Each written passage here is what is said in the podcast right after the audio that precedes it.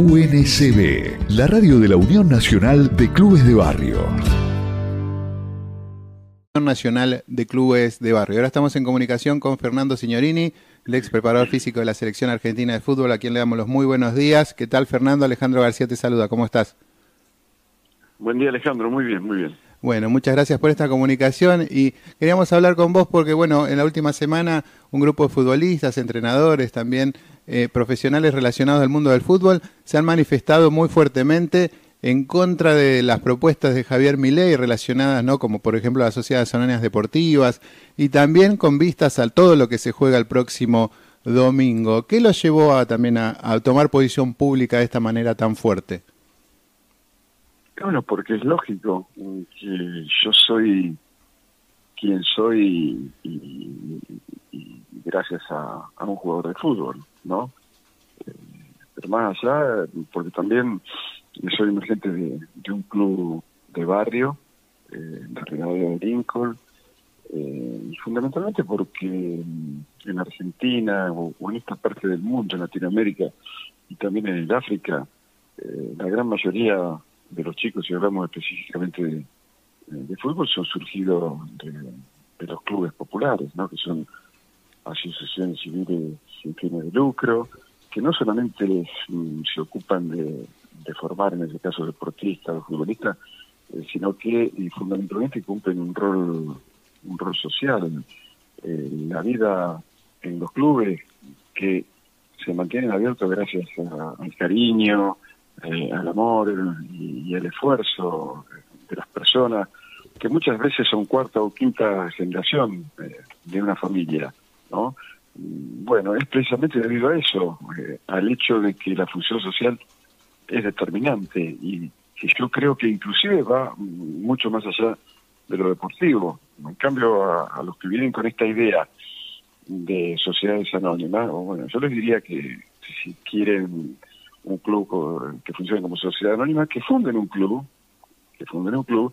Eh, de todas maneras, la perversidad del sistema hace que hoy mismo eh, los clubes o tal como están organizados hoy ya eh, estén sufriendo el embate porque hay inyección de dinero, hay representantes que compran el paquete mayoritario del valor de un jugador que después tiene que jugar en ese club porque ese club tiene historia, porque hace mucho que compite y de grandes beneficios se lo llevan ellos. Así está que hay una gran mayoría de clubes en Argentina que tienen que luchar a su partido. Ustedes, sin ninguna duda, lo saben mejor que yo. Entonces, ¿por qué esa especie de, atropello a una construcción cultural de las clases populares como, como es el fútbol. Bueno, simplemente por eso, porque han descubierto en él un fantástico documento, un filón para recaudar, pero además para posicionarse políticamente, como hubiera hecho Berlusconi para ser presidente en Italia y como hubiera sido el, hijo de Franco ¿no? Eh, para ser presidente inexplicablemente de, este país si no hubiera sido por haber sido presidente de uno de los clubes eh, de la de hambre popular como, como el Boca Juniors, ¿no? Justamente, ¿no? El hijo de Franco, usted habla por Mauricio Macri, que hasta en el día de ayer volvió a reafirmar esta idea, ¿no? Diciendo, dando ejemplos que son realmente como una falsa eh, dicotomía ahí, pues dice, usted vio algún, por ejemplo, decía ayer en la televisión, ¿no? Algún hincha del City que esté triste ¿no? Sin tener en cuenta, digamos, toda esta historia que usted estaba nombrando. Eh, solo puede, el negocio puede tratar de, llevarse por delante toda una historia de todo un pueblo. Y aparte Mauricio Macri, que quiere ser ahora candidato a vicepresidente de un club, al mismo tiempo que propone que se pueda hacer una sociedad anónima, ¿no? Esto realmente es paradojal, ¿no?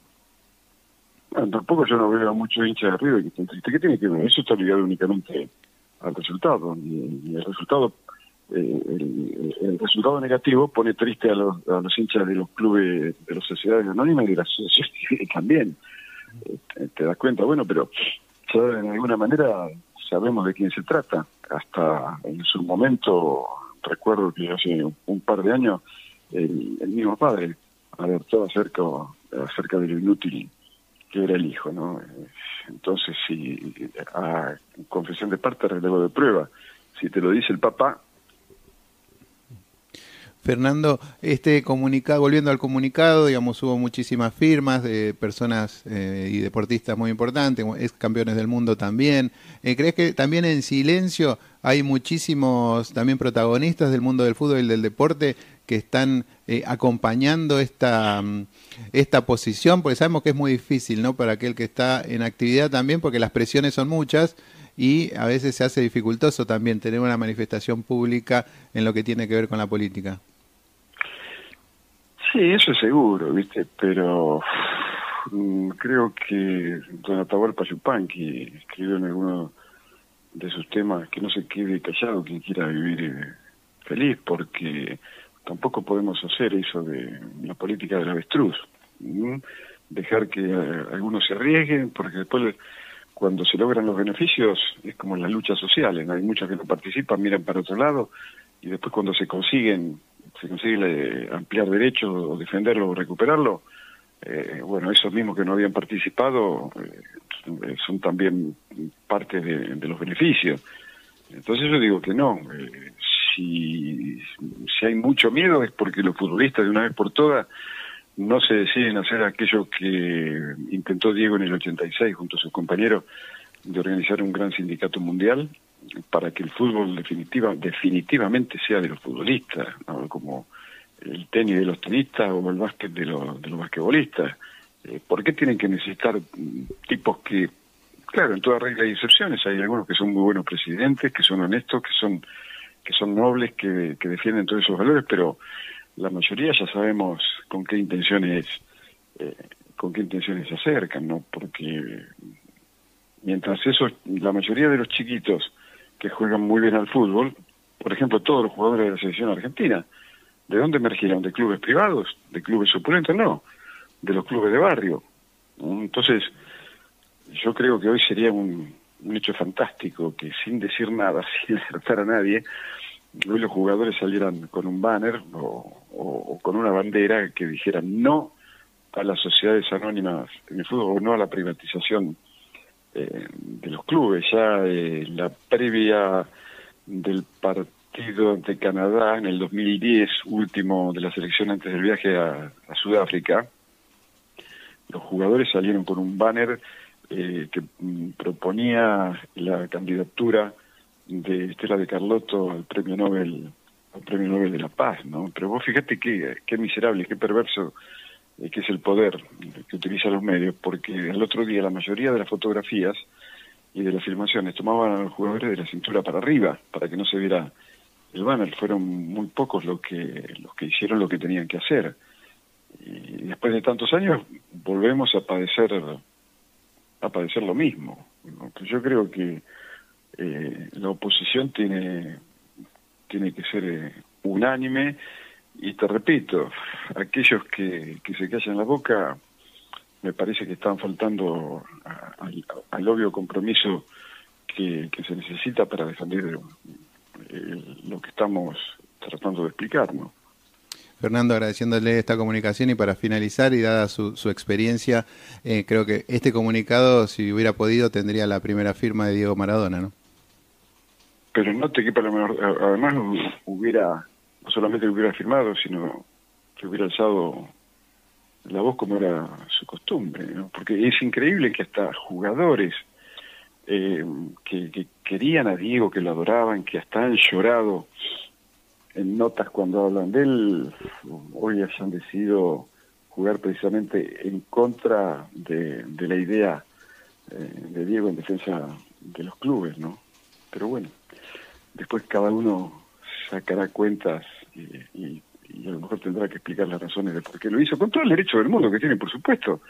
Pero eh, yo creo que además este fenómeno va a ser indetenible porque el capitalismo salvaje eh, en, su faña liberal y consumista va a pasar por arriba de todo y, y a lo mejor sí, dentro de, no sé, 10, 20, 30, 40 años, los clubes o van a ser sociedades mixtas o, o va a haber muchísimo porque ya están comenzando también en, Argentina a hacer sociedades anónimas. Bueno, los nuevos que sean como quieran, pero ¿cómo, cómo comprar la historia de los grandes clubes de Argentina que tienen 100, más de 100 años de historia y el amor de tanta gente, de hombres y mujeres, que lo han hecho gracias al esfuerzo y al cariño. Yo creo que es una insensibilidad que, bueno, que es típica de, de estos tipos, ¿no? Fernando Signorini, le agradecemos mucho. Un honor para nosotros contar con su palabra aquí en la radio de la Unión Nacional de Clubes de Barrio. Un abrazo enorme. Hasta pronto. Ahí pasó Fernando Signorini, preparador físico, eh, ex colaborador también de la selección argentina, histórico también compañero de Diego Armando Maradona durante muchas etapas, ahí hablando sobre este comunicado y también reflexionando sobre eh, los clubes de barrio, los clubes de Argentina y todo lo que se juega el próximo domingo. UNCB, la radio de la Unión Nacional de Clubes de Barrio.